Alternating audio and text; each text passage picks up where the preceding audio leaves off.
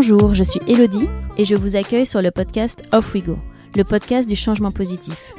Vous entendrez ici des discussions inspirantes autour des différents objectifs de développement durable développés par l'ONU avec celles et ceux qui s'y consacrent aujourd'hui. Nous nous attacherons à comprendre comment mettre en action concrètement ces objectifs de développement durable au sein des entreprises, des collectivités, mais aussi à titre individuel. Car c'est ensemble que nous ferons de cette décennie la décennie du changement positif, celle de l'action. Les opportunités sont multiples et passionnantes. Bienvenue dans un monde durable. Alors, off we go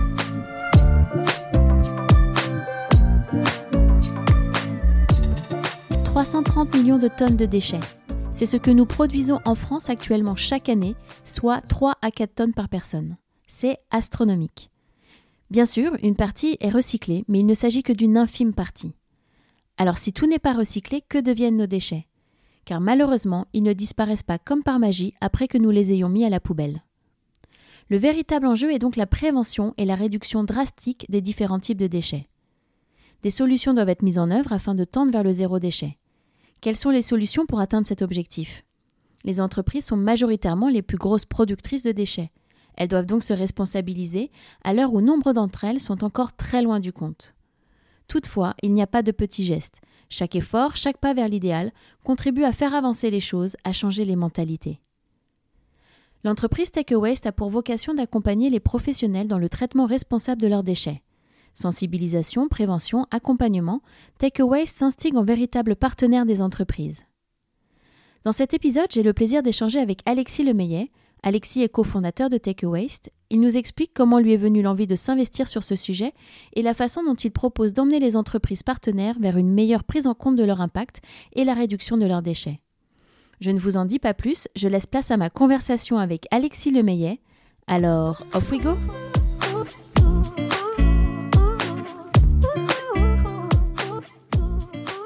Bonjour Alexis. Bonjour Elodie. Merci euh, d'avoir accepté d'être au micro euh, d'Off We Go euh, aujourd'hui. Je suis vraiment ravie de pouvoir échanger avec toi. Bah, merci beaucoup pour l'invitation et, et ravi également de participer à Off We Go. Alors, est-ce que pour commencer, tu pourrais bah, nous en dire un petit peu plus sur toi et comment tu en es venu à t'intéresser à ces sujets de développement durable? Donc, moi, je suis Alexis Lemeillet, j'ai 32 ans et ça fait un moment, ça fait une bonne dizaine d'années que je m'intéresse à ces sujets de développement durable au sens large et en particulier les sujets environnementaux. Euh, déjà en, en, école de commerce, en l'occurrence, j'étais dans l'association de développement durable sur le campus et on essayait à notre échelle euh, de faire bouger les choses sur euh, le tri des déchets déjà, le covoiturage, les éco-cups en soirée, ce genre de choses. Et puis toujours en école, j'ai euh, choisi la spécialisation développement durable et responsabilité sociale des entreprises, qui était euh, super euh, riche, super stimulante intellectuellement, mais euh, pas très technique justement sur les sujets environnementaux. Et comme je me sentais un petit peu léger techniquement, j'ai décidé de rejoindre en première expérience professionnelle un bureau d'études spécialisé euh, sur ces sujets environnementaux et en particulier spécialisé en analyse de cycle de vie et évaluation environnementale des politiques publiques. Euh, il se trouve que ce bureau d'études a été racheté par Deloitte, le cabinet de conseil Deloitte, et donc on est devenu le département développement durable de Deloitte. Mais au fond, les missions n'ont pas changé et j'ai passé du coup six ans en tant que consultant à travailler euh, principalement sur des sujets économie circulaire, donc consommation responsable, et puis beaucoup prévention et réduction des déchets. J'ai dû faire une, quarantaine de missions, principalement pour les pouvoirs publics, comme l'ADEME, l'Agence de l'environnement et de la maîtrise de l'énergie, ou le ministère de la transition écologique, ou les éco-organismes de gestion des déchets en France. Voilà une quarantaine de missions euh, dans le champ euh, de la prévention, de la réduction et du tri des déchets. Et pourquoi à l'école tu avais décidé du coup de, choisir ce, type de matière et pas finalement autre chose comme euh, beaucoup font euh, en école de commerce, le marketing, euh, la finance. Oui, c'est vrai qu'en école, il y a ces deux premières années un petit peu généralistes avec des cours de marketing, de finance, de droit, qui moi me parlaient pas plus que ça. Et dès ce moment-là, j'ai accroché tout de suite avec ces sujets de développement durable qui me paraissaient être les seuls à répondre aux vrais enjeux on était déjà conscient en 2008 hein, de réchauffement climatique, réfaction des ressources, effondrement de la biodiversité. Je trouvais ça à la limite étonnant que aucune des matières classiques de l'école de commerce n'intègre ces sujets-là. Mhm. et que ce soit un petit peu relégué dans une spécialisation en dernière année. Je, crois que ça a pas mal changé depuis. Euh, c'est une bonne nouvelle. ce qui est déjà une bonne nouvelle. Mais voilà, moi, j'étais vraiment très attiré par ces sujets de développement durable et, je, voilà, je voyais pas euh, d'avenir ou de, de, je voyais pas passer ma vie à faire du marketing ou de la finance ou ce genre de choses. D'accord. Et donc après ton expérience en bureau d'études et donc de l'OWAT euh, sur la fin puisqu'ils ont été euh, rachetés, tu as euh, co-créé la société donc Take a Waste. Est-ce que tu pourrais bah, nous la présenter un peu plus en détail? Mm-hmm. Effectivement, donc chez Deloitte, j'ai rencontré quelqu'un qui s'appelle Mathieu Labro, qui est rentré à peu près en même temps que moi, donc on a été collègues pendant six ans et c'est ensemble qu'on a euh, décidé de créer Take a Waste et qu'on a sauté le pas en 2018. En fait, le constat qu'on a fait avec Mathieu en tant que consultant, c'est que la politique RSE euh, des grands groupes, elle repose typiquement sur trois piliers, euh, le social, le sociétal, l'environnemental. Et le volet environnement lui-même, c'est toujours un petit peu la même chose. Il y a souvent des sujets eau, énergie et déchets je n'ai pas fait d'études, hein, mais si on regardait les politiques RSE des grands groupes, on retrouverait très souvent euh, ces trois piliers, et en particulier sur l'environnement, l'eau, l'énergie, les déchets. Euh, c'est pas une critique, mais en tout cas, c'était un constat qu'on faisait chez Deloitte. Et sur le sujet de déchets en particulier, il y avait euh, beaucoup d'objectifs que se fixaient les grands groupes et qui étaient, dans les faits, assez difficiles à atteindre. ça, on l'explique peut-être pour deux raisons principales. La première, c'est que contrairement à l'eau ou l'énergie, euh, il n'y a pas de compteur sur les déchets, il n'y a pas de compteur d'eau, de compteur de gaz, de compteur d'électricité. Donc déjà de faire un état des lieux de sa production de déchets en tant que groupe, c'est beaucoup plus compliqué qu'il n'y paraît. Euh, et puis deuxième raison, bah, contrairement à l'eau ou l'énergie, on va retrouver euh, des grands fournisseurs nationaux euh, que sont Engie, Total et autres, au contraire, sur les déchets, on va avoir énormément de prestataires locaux et plutôt une logique euh, très territoriale, un peu du cas par cas permanent pour euh, avoir euh, les meilleurs prestataires. Donc faisant ces constats-là, que les déchets, ça fonctionnait pas du tout pareil que l'eau et l'énergie, on a hum, voulu créer Take a Waste dans l'idée de simplifier la mise en place du tri et la réduction à la source des déchets dans l'ensemble des sites d'un groupe multisite. C'est vraiment sur cette idée qu'on s'est lancé avec euh, cette cible très spécifique des groupes multisites en disant il manque un maillon de service un peu clé en main pour activer le tri, la réduction à la source dans l'ensemble des sites d'un groupe. Euh, et donc depuis le départ, euh, depuis 2018, on a ce positionnement et puis ça s'est formalisé au fur et à mesure jusqu'à ce qu'on ait aujourd'hui, à savoir un mandataire de gestion des déchets. Donc on est interlocuteur unique au sens de euh, mandataire, contractant général sur les déchets, c'est-à-dire qu'on va contractualiser avec nos clients sur l'ensemble de leurs déchets, puis sous-traiter au cas par cas avec les meilleurs prestataires locaux. Et donc, nos clients, qui sont des groupes de maisons de retraite, des groupes de cliniques, des groupes d'hôtels, restaurants, au lieu d'avoir à euh, gérer en interne les déchets de 100, 150, 200 sites partout en France, et potentiellement euh, autant de prestataires de collecte des déchets fois le nombre de flux de déchets. on peut très vite monter à 3, 4, 500 prestataires de collecte un peu partout en France. Euh, au lieu d'avoir à faire ce cas par cas permanent, ils peuvent passer par nous Take a Waste pour être interlocuteur unique sur ce sujet des déchets. Oui, centraliser plus. Oui, exactement. exactement. Mm. Bah, merci pour cette euh, présentation.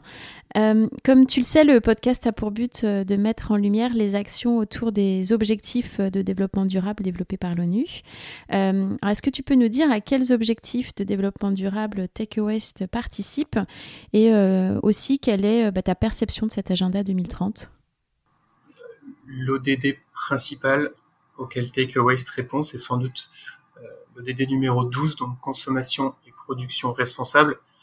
Ce qu'on se dit en travaillant sur les déchets pour les trier et les réduire, c'est que l'objectif au fond c'est de changer les habitudes et les usages en termes de consommation des entreprises, mais ça marche aussi pour les ménages, et réfléchir à l'impact euh, social euh, des produits qui sont achetés et qui en fin de vie deviennent des déchets. Euh, donc ça c'est vraiment l'ODD principal, consommation et, production responsable auquel on répond. Il y a peut-être des objectifs de développement durable secondaires auxquels on contribue, on peut dire. Ce serait le numéro 11, donc ville et communauté durable, dans la mesure où les déchets c'est quand même surtout quelque chose d'urbain. On va contribuer à l'atteinte de cette ODD. Euh, évidemment, le numéro 13, lutte contre les changements climatiques, il est tellement euh, large, tellement transverse qu'on y contribue aussi.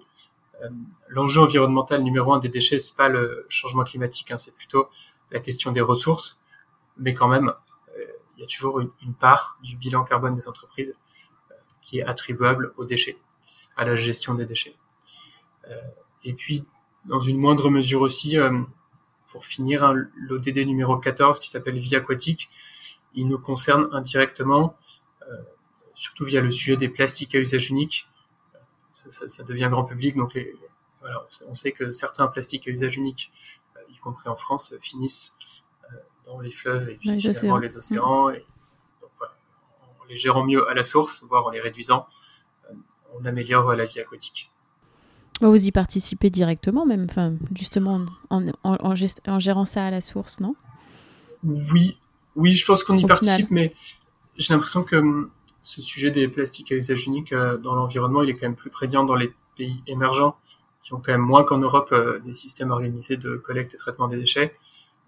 Nous aussi, hein, il y a encore des dépôts sauvages, euh, les mégots par exemple, ils sont encore beaucoup jetés dans la rue, et finalement, il y en a qui finissent sur les plages, etc on voit aussi souvent que euh, quand il y a des tempêtes, là comme récemment euh, sur euh, la Côte d'Azur, bah, à Marseille, ils se retrouvent avec des plages infestées de déchets. Donc c'est clair que ça joue, mais peut-être moins quand même en Europe que dans des pays émergents. Et tu as, commencé un peu à le dire, vous avez choisi d'intervenir sur des, les secteurs de la distribution, de l'hôtellerie, la restauration et, et, de la santé. alors il y avait une raison à, à ce choix? Oui, effectivement, on est focalisé sur ces, ces, segments, disons, du tertiaire, hôtellerie, restauration, santé, un petit peu de distribution.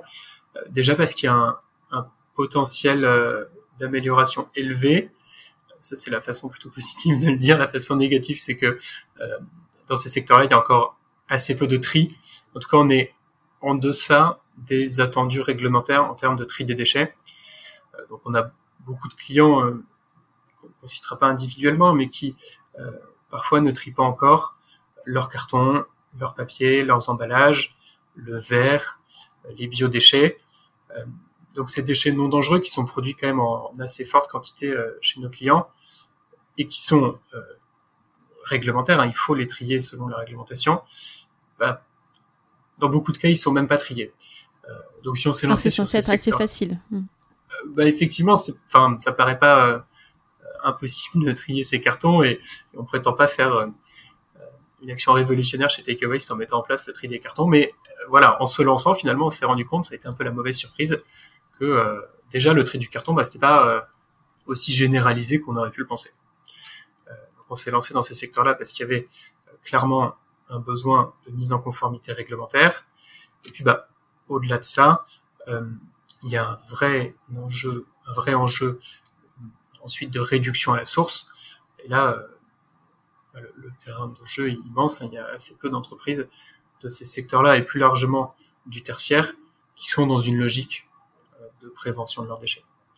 Euh, notre objectif à nous, Takeaway, c'est un peu de, capitaliser euh, sur l'expertise euh, hôtellerie, restauration, santé, et puis progressivement d'étendre notre activité dans d'autres pans du tertiaire, que ce soit les bureaux, que ce soit la distribution, tous ces secteurs qui ont aussi beaucoup de déchets et, sans doute qui les trient pas assez, qui les réduisent encore moins. Je pense que vous avez du, travail. oui, j'ai l'impression que c'est pas le travail qui manque, malheureusement. Malheureusement, oui. Alors justement, est-ce que tu peux nous donner un ordre de grandeur de la problématique des déchets en France? Le, chiffre qu'il faut retenir, c'est qu'on produit euh, tous les ans en France environ 320 millions de tonnes de déchets. Je répète, 320 millions de tonnes de déchets produites chaque année en France. Ça fait à peu près entre 3 et 4 tonnes de déchets euh, par personne et par an. C'est quand même. Euh, c'est même difficile de se représenter ce que c'est. Ouais. oui, quand on compare euh, par rapport à son propre poids, c'est mm. énorme. Quoi. Euh, alors maintenant, il faut un petit peu nuancer parce que sur ces 320 millions de tonnes, on a 220 millions de tonnes à peu près qui sont des déchets du bâtiment et des travaux publics. Donc, les déchets du BTP, c'est deux tiers des déchets en France. Et là, on a beaucoup euh, de valorisation matière plus ou moins. Alors ça peut être recyclé parce qu'on va réutiliser des granulats de béton pour refaire du travaux publics ou des bâtiments. Euh, mais il y a une certaine partie des déchets du BTP hein, qui finissent euh, stockés, euh, c'est-à-dire enfouis. L'avantage entre guillemets, c'est que les déchets du BTP sont beaucoup des inertes, donc leur stockage n'occasionne pas peu d'émissions de gaz à effet de serre. Quand tu veux dire enfoui, qu'est-ce que tu veux dire? Ah oui, enfoui, c'est euh, mis dans une installation de stockage des déchets. Euh, donc c'est euh, littéralement une grande alvéole dans laquelle on va stocker des déchets, c'est-à-dire les entreposer là, recouvrir de terre et puis attendre que ça se décompose pendant 10, 20, 30, 50 ans. voilà, on les met dans un trou en attend que ça se passe. Ah oui, d'accord. Voilà. Donc effectivement, c'est quand même encore la réalité de la gestion des déchets en France. Euh, comme je disais, pour le BTP, ça pose moins de problèmes environnementaux, puisque dans la mesure où les déchets du BTP sont beaucoup des inertes, il n'y a pas d'émissions de gaz à effet de serre associées à la décomposition euh, des déchets. Euh, en revanche, il reste environ 100 millions de tonnes de déchets qui ne sont pas des déchets du BTP, donc qui sont des déchets soit des entreprises, soit des ménages. La répartition, c'est à peu près 70-30. 70 millions de tonnes de déchets générés chaque année par les entreprises et environ 30 millions de tonnes de déchets générés chaque année par les ménages. Euh, et sur ces déchets-là, bah, côté entreprise, euh, les chiffres sont pas si bien connus, mais on est probablement autour de 50% de recyclage, 25% d'incinération, donc valorisation énergétique des déchets, et 25% de stockage, c'est-à-dire enfouissement.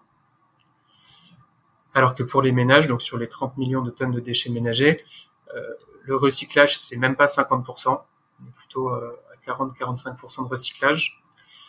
On est à 30% d'incinération à peu près en France, et on est encore à 25% de stockage, ce qui veut dire que euh, chaque année, il y a encore 8 millions de tonnes de déchets ménagers qui finissent dans un trou et on attend que ça se mhm. passe. Quoi.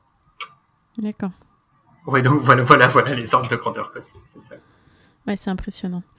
Euh, et quels sont les principaux flux de, déchets?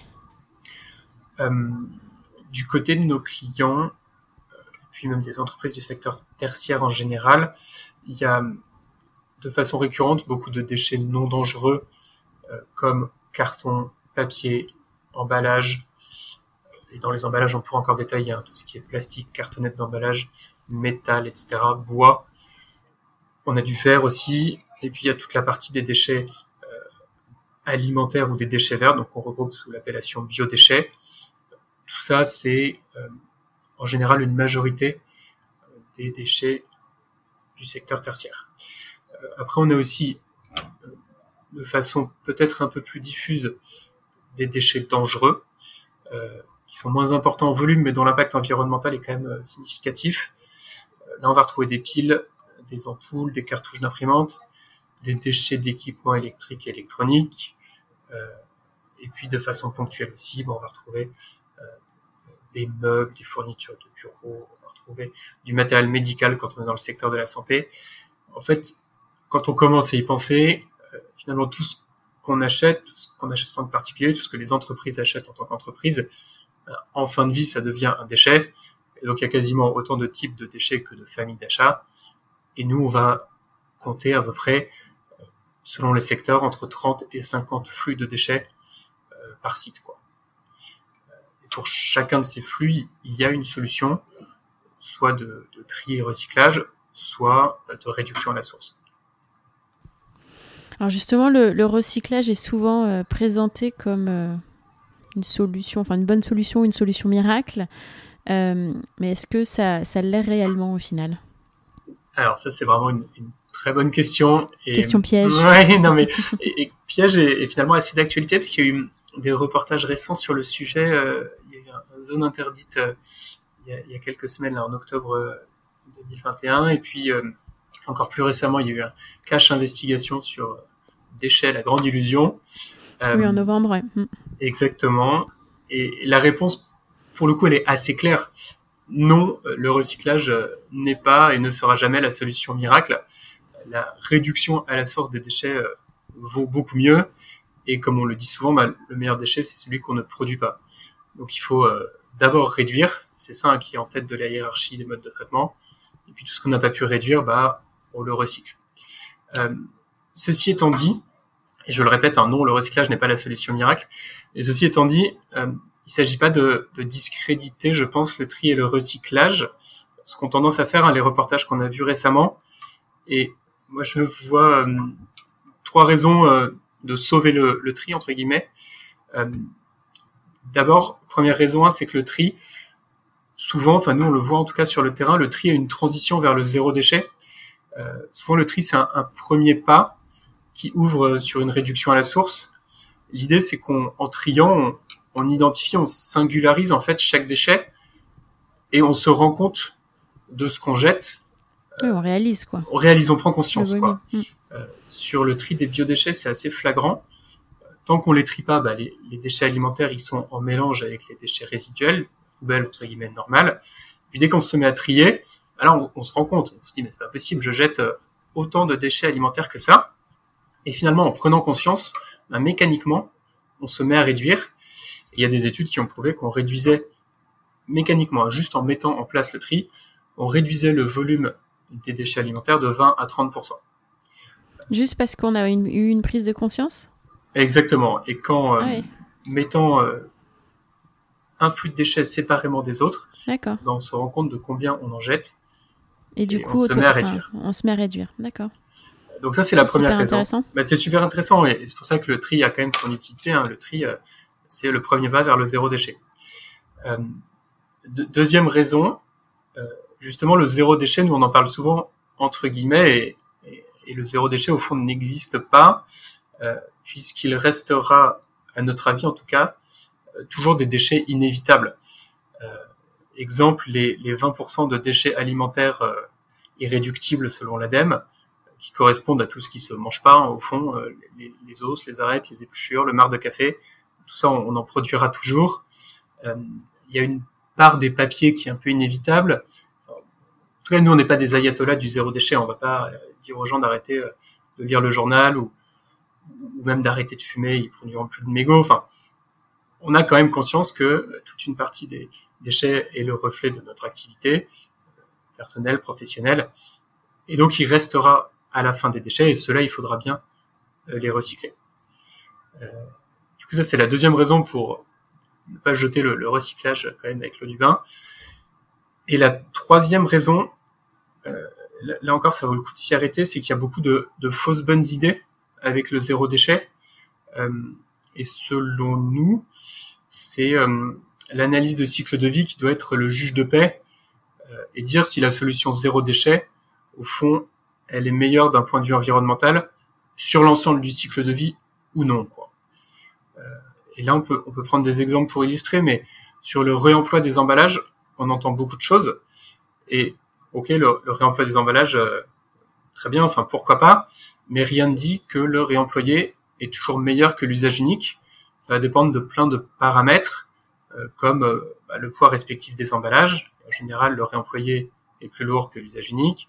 Ça va dépendre du nombre d'utilisations de l'emballage réemployé et ça va dépendre de la quantité d'eau euh, nécessaire au lavage, de la distance au centre de lavage, ou déjà même s'il y a un lavage euh, nécessaire, euh, tous les emballages réemployés qui n'ont pas besoin de lavage, exemple aujourd'hui les palettes bois, bah, c'est assez vertueux. En revanche, dès qu'on commence à laver, et potentiellement à laver un peu loin de l'utilisateur. Là, comme quoi, par exemple? Bah, Comme par exemple des solutions de consigne qui vont se développer sur des boucles relativement longues. Donc, on va avoir un restaurant qui a un bol, par exemple, réemployé, un bol en verre, qui le salit, qui n'a pas les capacités pour le laver en interne dans un lave-vaisselle qui lui appartiendrait, donc qui externalise le lavage auprès d'un prestataire de consigne. Le problème, c'est que ce lavage potentiellement a lieu à 10, 15, 20, 25 km du lieu euh, du restaurant. Et donc, bah, ça, c'est autant euh, d'impact environnemental en plus, et selon l'efficacité du lavage, etc. Donc, il faut toujours être un petit peu vigilant euh, quand on dit réemploi, à ce que on, aligne toutes les planètes pour que sur, sur l'ensemble des paramètres et sur l'ensemble du cycle de vie, effectivement, l'emballage réemployé soit meilleur que l'usage unique. Autre exemple, peut-être plus simple, hein, la dématérialisation des documents papier. Bah, pareil, on n'est pas contre, mais euh, on sait aussi que le numérique a euh, tout un tas d'impacts euh, environnementaux négatifs, avec l'utilisation de métaux rares, la consommation énergétique des serveurs. Et finalement, là encore, tout va dépendre de certains paramètres clés. Par exemple, le temps de lecture des documents. Euh, et ce que montrent les études, au fond, c'est que c'est très bien de dématérialiser des documents que personne ne lit. Euh, exemple, euh, je sais pas moi, des factures détaillées de, de, téléphone. bon, bah ça, j'imagine que pas grand monde les lit et c'est très bien de les avoir en dématérialisé. En revanche, si on a besoin de faire une lecture soutenue, bah, dans un certain nombre de cas, ce sera mieux de le faire sur un document papier imprimé en noir et blanc.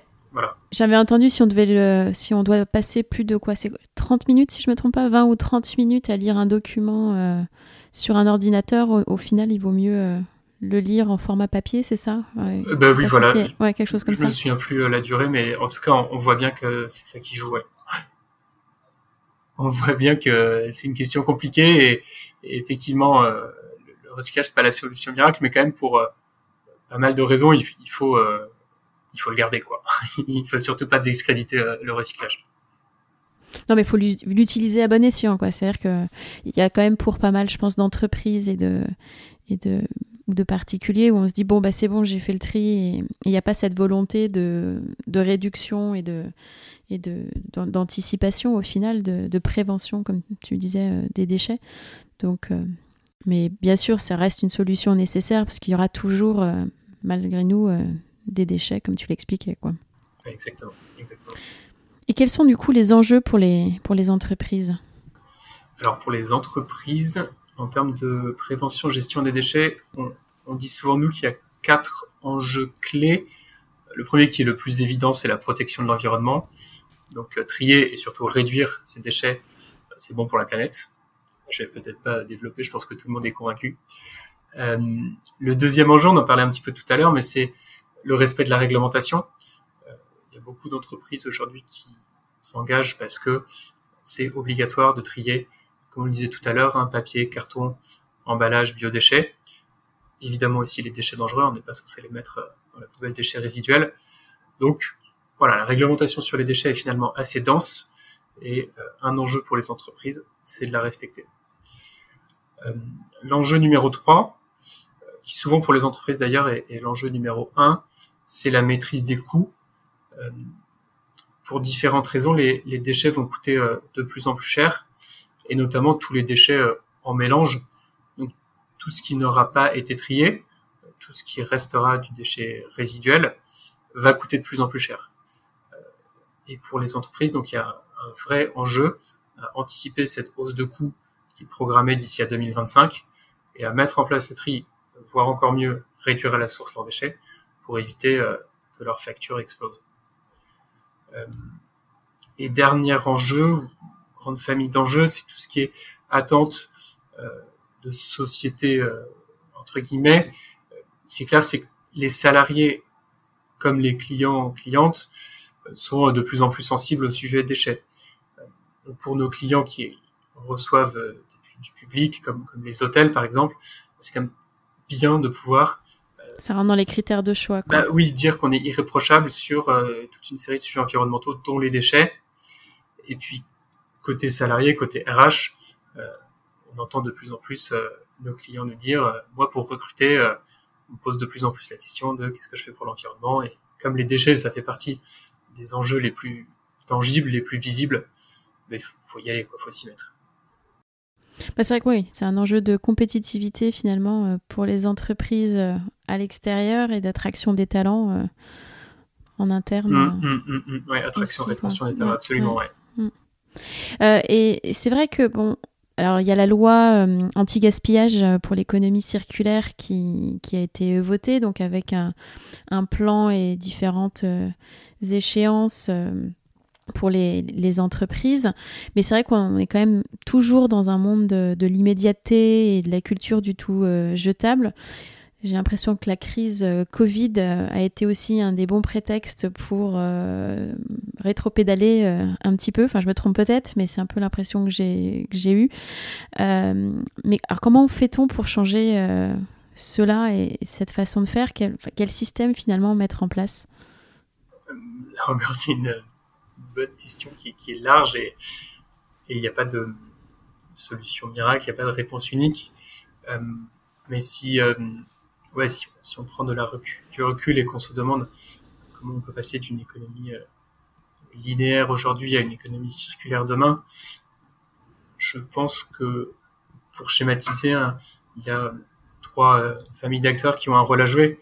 Il y a d'une part les producteurs, d'autre part les consommateurs, puis un petit peu au milieu, euh, souvent en position d'arbitre, les politiques publiques.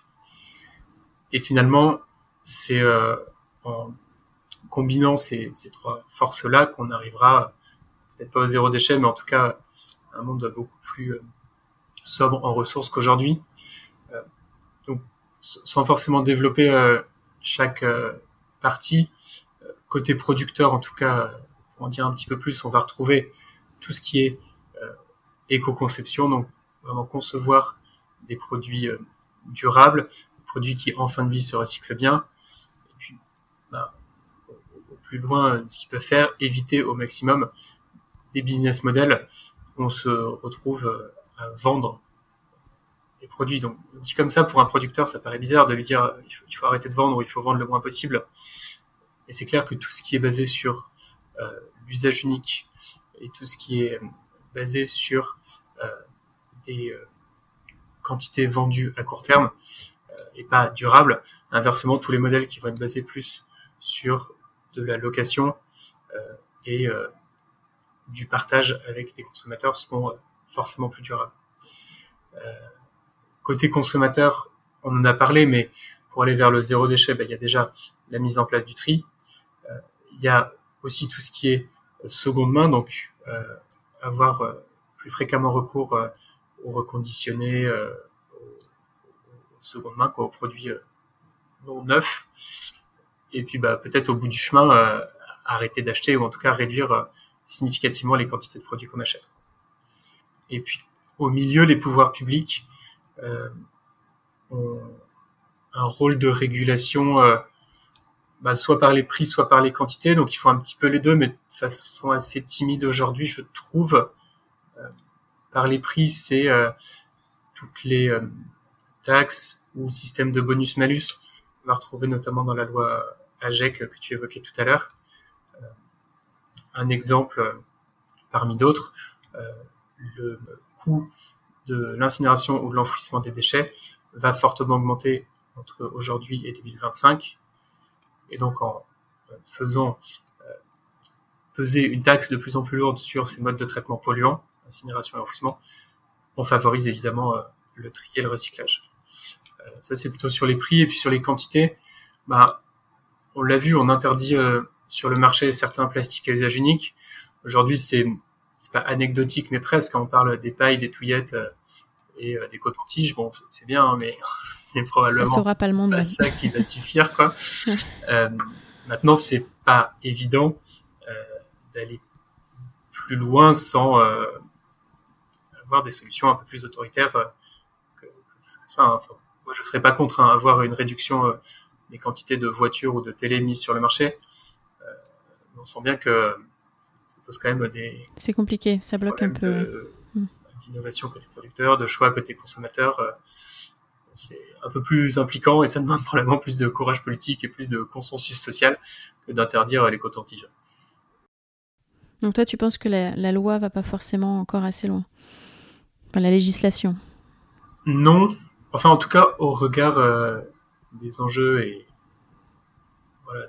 de l'extinction, euh, la sixième extinction de masse, de euh, l'effondrement, la, la consommation effrénée des ressources. Évidemment, on est encore beaucoup trop loin du compte. Maintenant, il faut quand même voir qu'avec cette loi AGEC, on est certainement en France un des pays pionniers sur l'économie circulaire il y a des, des mesures dans la loi AGEC qui sont quand même un peu euh, encore pionnières. Hein. On a par exemple une interdiction de destruction des invendus non alimentaires. Donc les marques textiles par exemple ont plus le droit de jeter ce qu'elles ne vendent pas. Mais pareil pour le mobilier, pareil pour tout, et ça c'est quand même un vrai truc. on a aussi des choses assez innovantes comme des indices de durabilité ou des indices de réparabilité doivent informer le consommateur quand il achète des produits sur bah, le caractère durable ou réparable du produit qu'il achète. ça, bon, on est un peu les premiers à le faire, donc c'est bien. Hein. Maintenant, est-ce que ça suffira pour euh, répondre et être à la hauteur des enjeux ressources, biodives et, et changement climatique? C'est pas, c'est pas sûr. c'est pas, pas du tout certain. Mais c'est un effort collectif, quoi. Je pense qu'il faut, a priori, comme tu disais, éviter euh, ce qu'on appelle le triangle de l'inaction. Donc, si on a euh, l'État, euh, le monde économique et les particuliers, que chacun se renvoie la balle en disant bah non, c'est pas moi, c'est l'État. L'État, non, c'est pas, on peut pas tout faire, donc c'est les entreprises. Et les entreprises, ah bah c'est le consommateur qui nous demande ça. Et au final, on se retrouve au milieu et rien ne se passe. Oui, exactement. Je connais pas, je connaissais pas l'expression triangle de l'inaction, mais c'est exactement ça. Ouais. Mais c'est ça, voilà. Il faut éviter à tout prix ce schéma-là. Euh, et quel accompagnement euh, propose euh, bah, justement Take pour bah, les entreprises que vous accompagnez? Oui, donc nous justement on est centré sur les entreprises. notre objectif et ce qu'on fait en pratique, c'est de mettre en place le tri et réduire les déchets dans ces entreprises-là. Donc on les accompagne pas à pas sur le chemin du zéro déchet. on a même imaginé un petit système d'étiquette déchets sur le modèle de l'étiquette énergie. Euh, on va en fait noter la performance déchets des entreprises euh, en commençant par euh, la note la plus basse, donc qui est la lettre E, qui est la lettre de non-conformité réglementaire, qui est souvent le point de départ des entreprises qu'on accompagne. Et puis on monte progressivement des conformités réglementaires, C, tri poussé, B, première démarche de réduction, et A, bah, exemplarité en termes de réduction et suivi des déchets. L'objectif, en tout cas, c'est d'y aller pas à pas. Et en pratique, comment est-ce qu'on fonctionne? Eh ben, on commence en général par un diagnostic déchets. Pour poser l'état des lieux, on a dit au début que c'était pas si facile d'avoir un état des lieux clair sur les déchets, donc on commence bien par cette étape-là. Ensuite, on va aller chercher des solutions locales de tri ou de réduction à la source qu'on va mettre en place sous le modèle mandat de gestion qu'on évoquait euh, au début. Donc, on va devenir l'interlocuteur en mettant en place nous-mêmes les, pour le compte et au nom de notre client, mais quand même en lui facilitant la vie, en mettant en place nous-mêmes le tri et la réduction à la source des déchets. Et sur la partie prévention, comment vous, vous agissez euh? Pareil au fil de l'eau, donc euh, effectivement le mandat de gestion c'est un petit peu le véhicule qui va nous permettre de tout faire, mais on va commencer par trier, donc euh, contractualiser sur des prestations de collecte séparées, euh, du carton, des biodéchets, des emballages. Et puis, au fur et à mesure, on va aller sur des sujets de réduction qui seront bah, soit aussi des solutions externes qu'on va contractualiser, comme euh, des fontaines à eau ou des tasses ou du café sans capsule, ce genre de choses.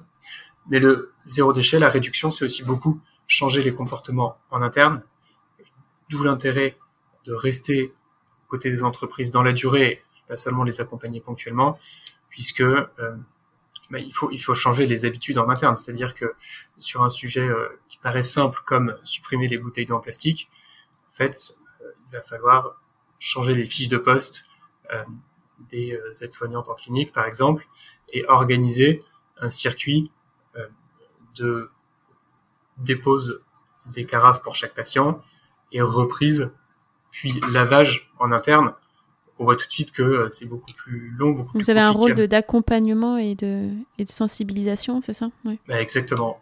Et de euh, voilà, process, fiche de poste, euh, faire que euh, mettre en place euh, les carafes plutôt que les bouteilles d'eau en plastique dans une clinique, euh, ce soit pas euh, mission impossible et on arrête en plein milieu du chemin parce que on se rend compte euh, qu'on n'y arrive pas, et au contraire que ce soit super cadré et que du début à la fin, euh, en accompagnement au bon moment, au bon niveau, on y arrive quoi. Et puis c'est ce qui est le plus compliqué à changer finalement, les, les habitudes. Il faut du temps pour... Euh, oui, pour exactement. C'est pour ça qu'on évite de mettre tous les sujets en même temps sur la table. Euh, D'abord le tri, et puis une fois que tout le monde est un petit peu mobilisé sur le sujet déchets, bah, la réduction elle passe beaucoup plus facilement. Et alors c'est vrai que du coup là on parlait des, entreprises, euh, il y a aussi du coup les, particuliers, tu as un petit peu euh, évoqué déjà euh, certaines solutions, mais est-ce que tu as des, choses justement ou des exemples à, donner ou justement tu parlais de fausses bonnes idées à éviter pour aider bah, les auditeurs à, à finalement peut-être, je sais pas moi, mieux gérer leurs déchets, anticiper la fin de vie ou ou bah réduire, je sais oui, c'est quand même ça l'objectif final. Non, je pense que c'est la même idée qu'avec les entreprises d'y aller pas à pas. Donc vraiment pour s'engager de façon individuelle dans le zéro déchet, on peut y aller étape par étape en commençant à, par un tri poussé. Et là, à mon avis, le pas décisif, c'est le tri euh, des déchets alimentaires, qui est pas forcément évident pour tout le monde. Hein. C'est beaucoup plus facile pour ceux qui habitent dans une maison, qui peuvent composter dans le jardin, euh, que ceux qui habitent en appartement. Mais voilà, une fois qu'on se met à trier en tant que particulier les biodéchets, c'est qu'on est déjà plutôt bien engagé dans la démarche. Ensuite, on peut. euh, Et pour ça, il faut se renseigner euh, parce qu'il y a des pas mal d'initiatives qui sont faites, euh, soit dans, par sa copropriété, mais s'il n'y a pas ça, quand on habite dans des villes, maintenant il y a des systèmes de collecte, de compostage de quartier, de, de, compostage, ouais. Ah oui, complètement. De plus en plus de points d'apport où on peut apporter son propre compost.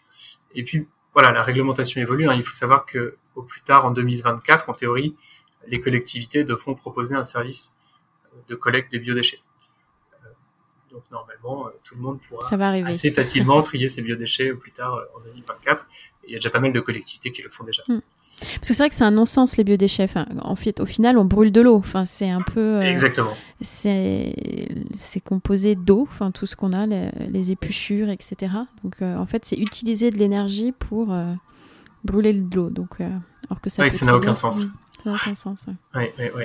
Non, non. Donc, effectivement, dans le tri, il y a quand même cette question des biodéchets qui est un peu à part et qui est vraiment le pas décisif. Et puis après, bah, dans la suite de la démarche, on peut éventuellement proposer, procéder par zone, euh, comme euh, voilà zéro déchet en cuisine, avec tout le sujet du, du, vrac par exemple, euh, zéro déchet dans la salle de bain, avec tout, tout it yourself ou autre. Euh, et puis peut-être au bout du chemin, c'est l'association Zero Waste qui avait euh, lancé le défi rien de neuf. Donc sur une année, êtes-vous capable de ne rien acheter de neuf?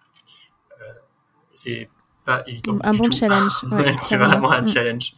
Euh, voilà. Et puis bon, après, rien acheter tout court, mais déjà rien de neuf, euh, c'est vraiment euh, assez compliqué. Et sur une, enfin qui est, euh, on va dire une initiative un peu similaire, qui est plus au niveau des entreprises, mais qui est aussi portée par des citoyens. J'ai interrogé dans ce podcast euh, Muriel Papin, qui est la déléguée générale de l'association euh, No Plastic in My Sea, et ils ont le Zero Plastic Challenge aussi, mmh, qui est fait mmh. tous les ans, donc qui peut être aussi une bonne une bonne manière de sensibiliser les gens autour de soi et puis de se rendre compte, voilà, pas par pas. Parce que c'est vrai que le, le, le, zéro déchet, ça peut faire peur en fait. Oui. Que, enfin, pour ceux qui se lancent, enfin, ça peut être un peu, euh, un peu terrorisant, quoi, de, de, se dire euh, comment faire. Et puis du coup, pas mal de gens, euh, mm. voilà, se lancent pas, quoi. Donc, mm, je bah, pense que ce genre de démarche permet d'y aller pas à pas.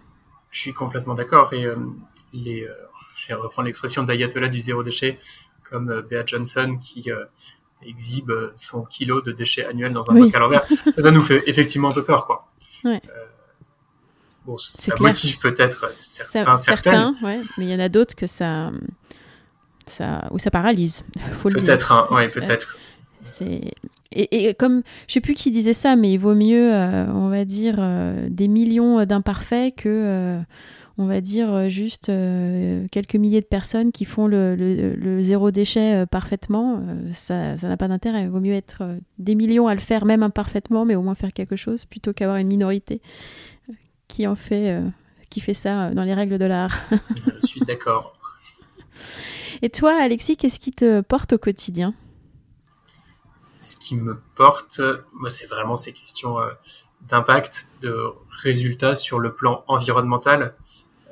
Euh, pour, faire le lien euh, avec mon parcours, moi, je trouve que c'est la grande différence entre le conseil et l'entrepreneuriat. Le conseil, vraiment, on va recommander, alors que l'entrepreneuriat, on met en place les recommandations, les solutions concrètes.